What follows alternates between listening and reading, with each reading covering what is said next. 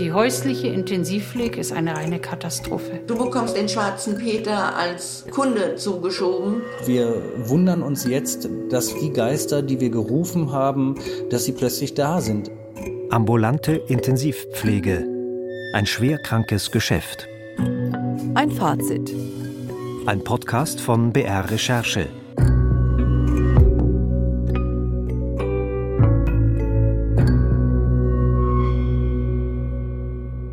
Haben schwerkranke Menschen wie Inge und Arthur kennengelernt. Sie haben den Mut zu erzählen, wie ambulante Intensivpflege wirklich ist. Nicht auf dem Papier, nicht in einer Talkshow, sondern in ihrem Alltag. Im Bett, im Rollstuhl, an Körper und Geist.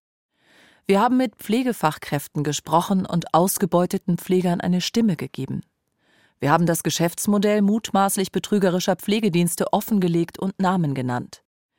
Wir haben die Doppelrolle der Kassen aufgezeigt und die Machtlosigkeit der Kontrolleure.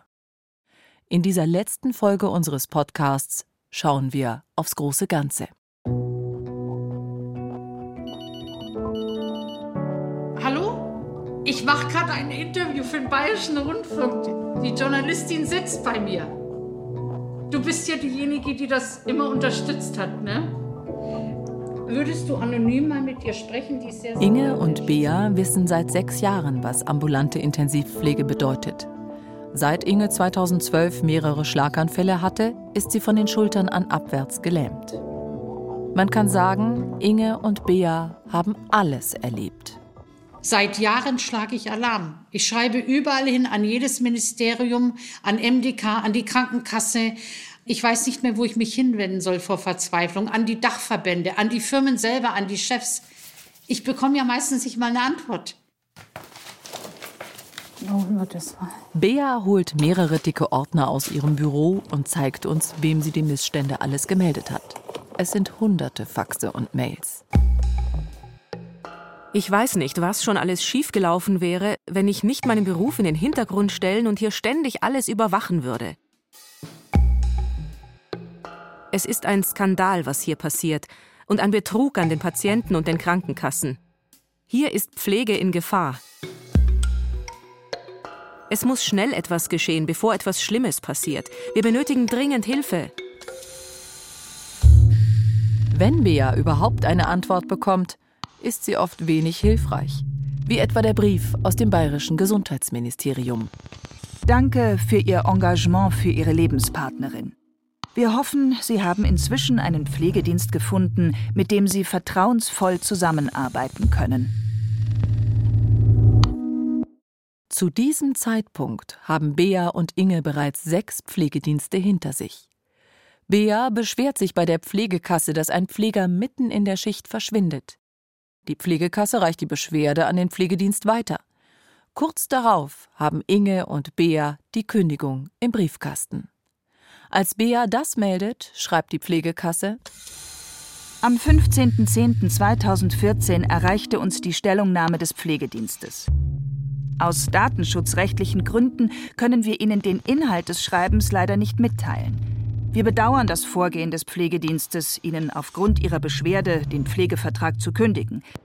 Wir haben jedoch keinerlei Möglichkeit, auf den Pflegedienst einzuwirken.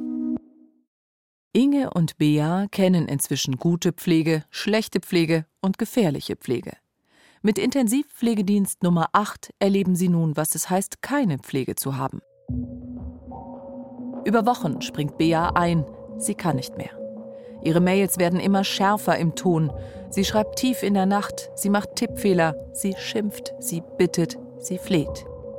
Sie wendet sich an die Krankenkasse, die schreibt, sie solle dem Pflegedienst sagen, er müsse seinen Versorgungsauftrag erfüllen. Den Pflegedienst beeindruckt das nicht. Die Bundespatientenbeauftragte antwortet Bea, die Krankenkasse müsse die häusliche Intensivpflege sicherstellen. Das stehe so im Gesetz. Wenn die Kasse untätig bleibe, solle sie sich an die zuständige Kassenaufsicht wenden. Die muss man aber erst einmal finden. Bea findet sie nicht und schreibt stattdessen dem damaligen Bundesgesundheitsminister Hermann Gröhe. Eigentlich ist nie jemand verantwortlich. Sollen die Angehörigen ohne Ausbildung diese Verantwortung übernehmen? Wer kann hier helfen? Es betrifft nicht nur uns, auch andere Familien und Patienten sind betroffen. Das Büro des Gesundheitsministers rät Bea, sich an die Krankenkasse zu wenden. Also an die Stelle, an der ihre Odyssee begann. Bea hat das Gefühl, dass Inge und sie wie Flipperkugeln durchs System geschossen werden. Woran denkst du, wenn du an die Zukunft denkst?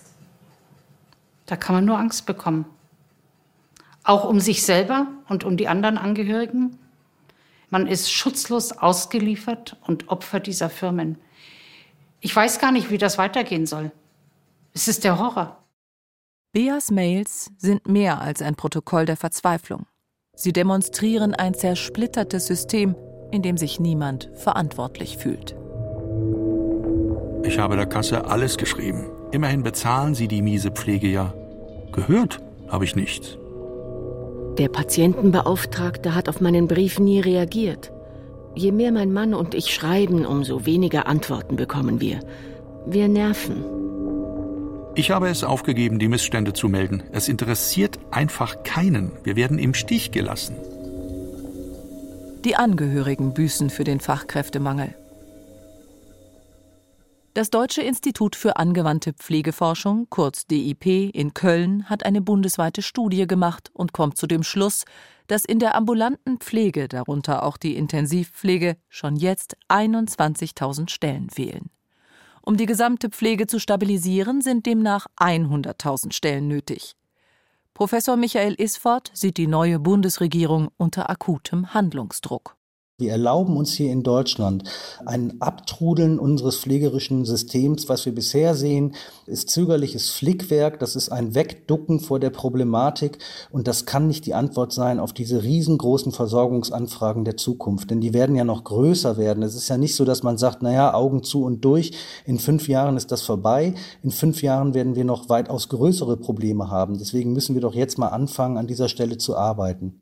Die Pläne der Großen Koalition enthalten für Isford einzelne gute Elemente, aber das reicht ihm nicht. Der Wissenschaftler und seine Kollegen fordern einen Masterplan für die Pflege. Sie sind sicher, ohne einen Systemwechsel bricht die Pflege zusammen. Die Liste der Missstände ist lang. Es gibt keine Daten, weder über die Zahl der Intensivpatienten noch der Fachkräfte. Es gibt falsche Anreize im System. Ein Beispiel, ein beatmeter Mensch bringt sehr viel Geld ein. Ein von der Beatmung entwöhnter Patient dagegen weniger. Es lohnt sich also nicht zu entwöhnen. Es gibt zwar ständig weiterentwickelte Qualitätsstandards und Prüfkriterien, aber gesetzlich festgeschrieben sind die nicht. Sie sind also nicht einklagbar. In Sachen Kontrollmöglichkeiten hat sich zwar einiges getan, aber das ändert nichts daran, dass Pflegedienste den MDK leicht täuschen können. Es gibt zwar eine Kassenaufsicht, aber das Bundesversicherungsamt, immerhin für die Hälfte aller Krankenkassen in Deutschland zuständig, hat exakt zwei Stellen für diese Aufgabe. Ähnlich sieht es bei den Schwerpunktstaatsanwaltschaften aus. Das sind die Ermittlungsbehörden, die sich mit Fehlverhalten im Gesundheitswesen beschäftigen.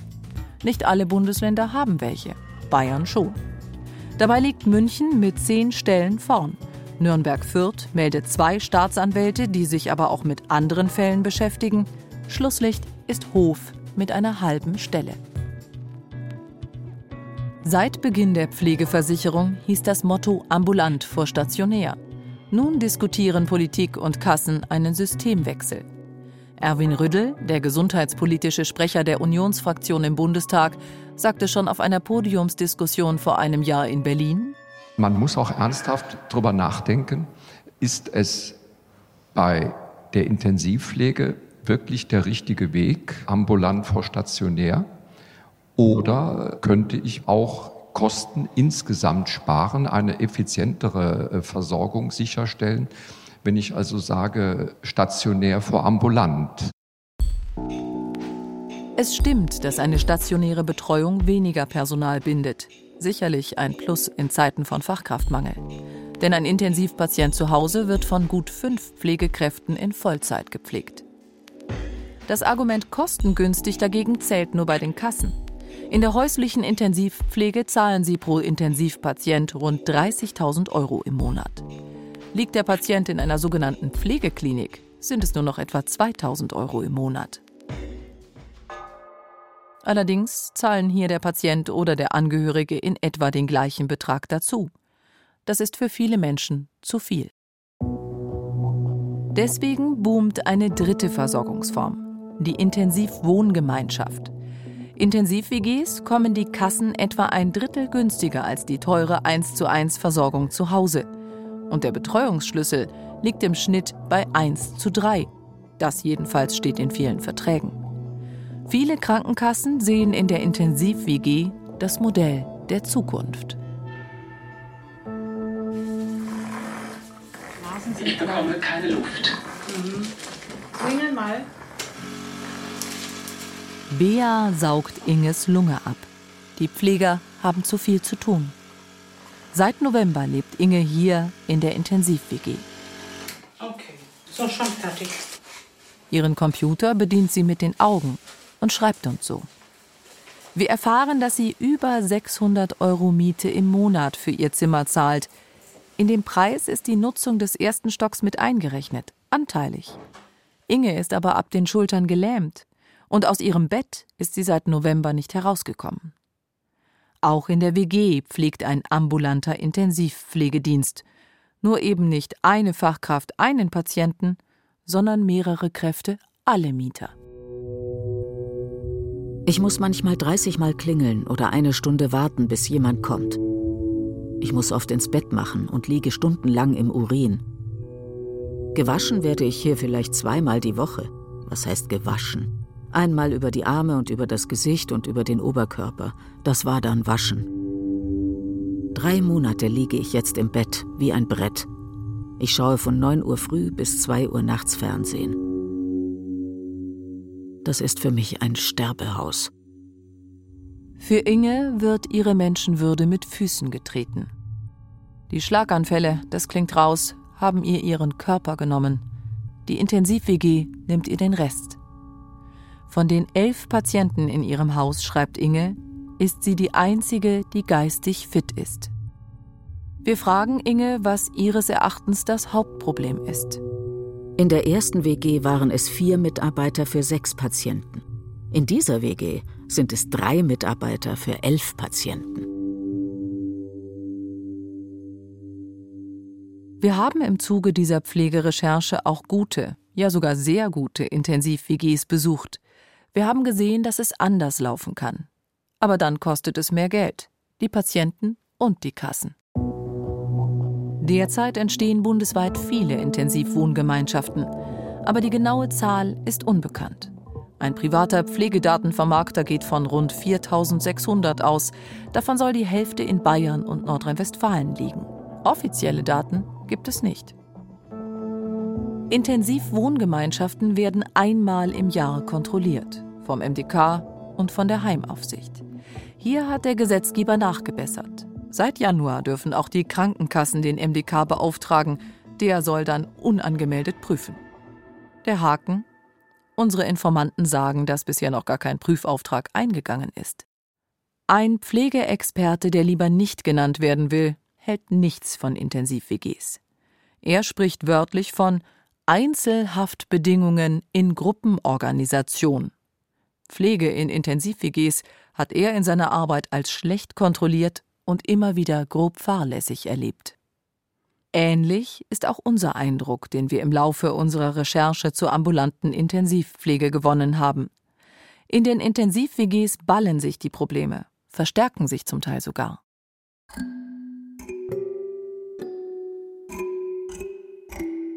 Während die Politik an einzelnen Stellschrauben dreht, die Kassen um mehr Kontrollmöglichkeiten ringen und die Ermittler mehr Pflegedienste durchleuchten müssen, als sie bewältigen können, ziehen sich zumindest einige Familien, die wir kennengelernt haben, allein aus dem Sumpf.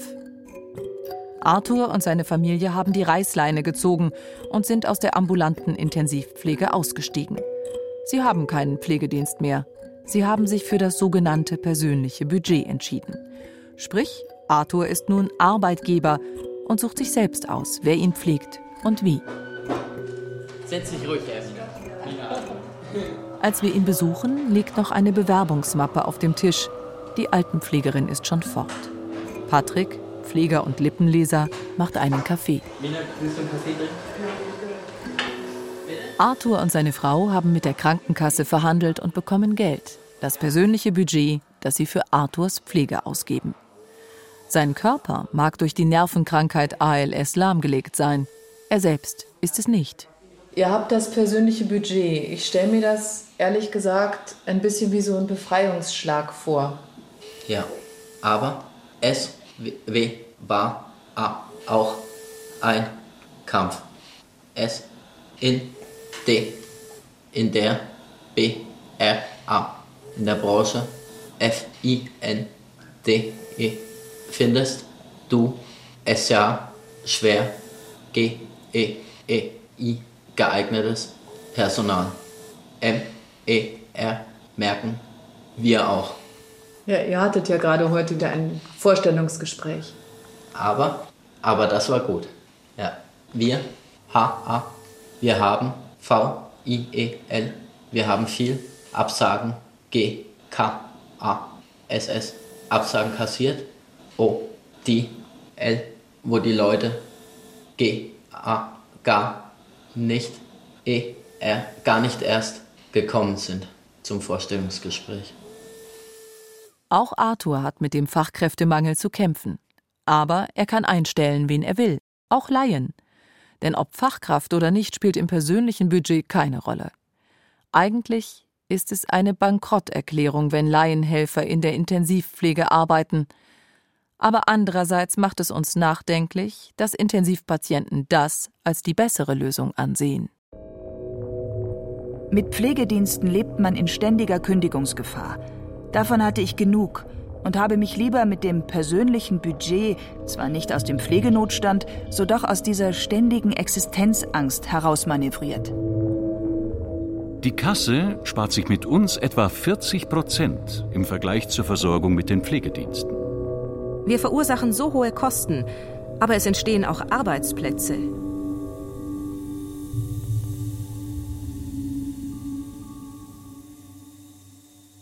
Eine lange Recherche geht zu Ende.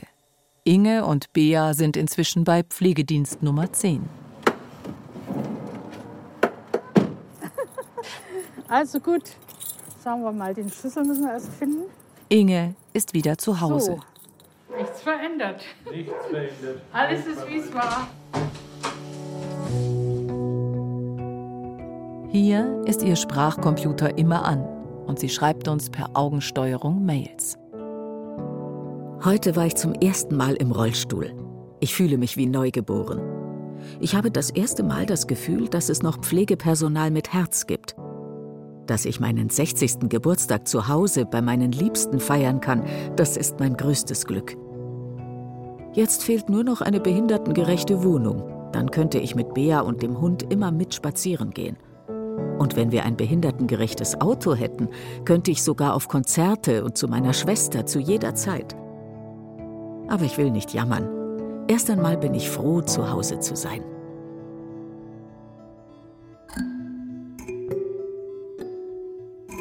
Vom Sterben redet Inge nicht mehr. Sie will ihren 60. Geburtstag groß feiern. Arthur will leben, für sich und für seine Familie. Und er kämpft auch für andere Intensivpatienten. Deshalb hat er sich entschieden, uns seine Geschichte zu erzählen. Ich tue das, dass endlich was passiert und die schwarzen Schafe aus dem Verkehr gezogen werden. Am besten wäre eine Verstaatlichung der Pflege. Ich kann nur jedem raten, der dazu in der Lage ist, ins persönliche Budget zu gehen. Weg von Pflegediensten, für die wir nur eine Nummer sind. Viktor, der Krankenpfleger aus Bosnien, hat gekündigt. Er hat seine Anerkennung beantragt und will sich ein neues Leben in Deutschland aufbauen. Mein Traum ist nur arbeiten in meinem Beruf. Mein Traum ist es, in meinem Beruf zu arbeiten und einfach genug Geld haben für ein normales Leben. Und auch Dana ist nach einer Auszeit wieder da. Sie lernt Deutsch. Immer noch ersetzt sie als Pflegehelferin eine Fachkraft, aber zumindest nicht mehr in der ambulanten Intensivpflege.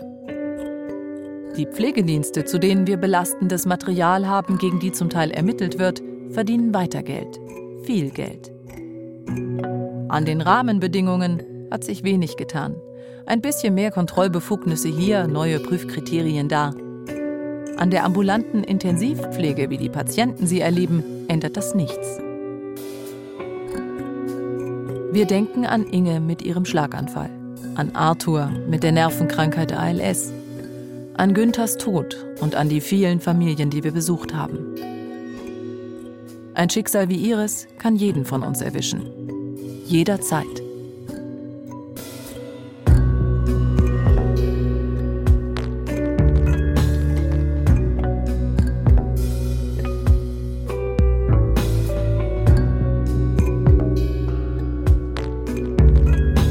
Ambulante Intensivpflege, ein schwerkrankes Geschäft, ist ein Podcast von BR Recherche.